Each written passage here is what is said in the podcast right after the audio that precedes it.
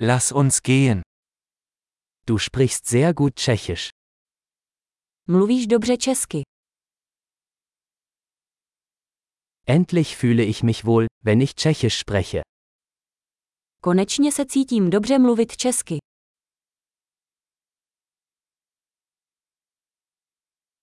Ich bin mir nicht sicher, was es überhaupt bedeutet, fließend Tschechisch zu sprechen. Nejsem si jistý, co to umět plyně česky vůbec znamená.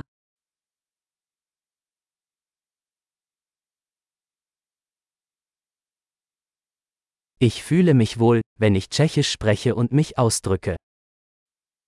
Je mi příjemné mluvit a vyjadřovat se v češtině.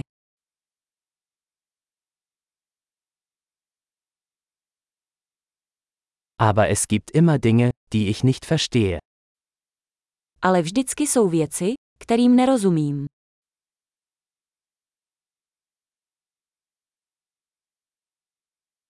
Ich denke, es gibt immer mehr zu lernen. Myslím, že je vždy co učit.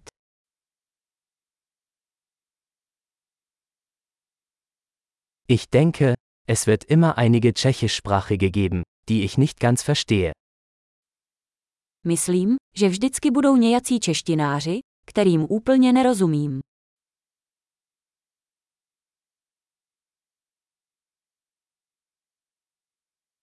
Das könnte auch auf Deutsch stimmen.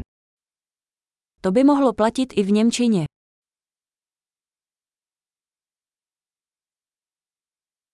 Manchmal habe ich das Gefühl, dass ich auf Tschechisch ein anderer Mensch bin als auf Deutsch. Někdy mám pocit, že jsem v češtině jiný člověk než v Němčině.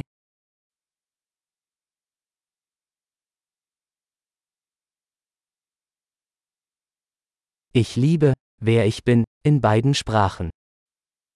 Miluju, kdo jsem v obou jazycích.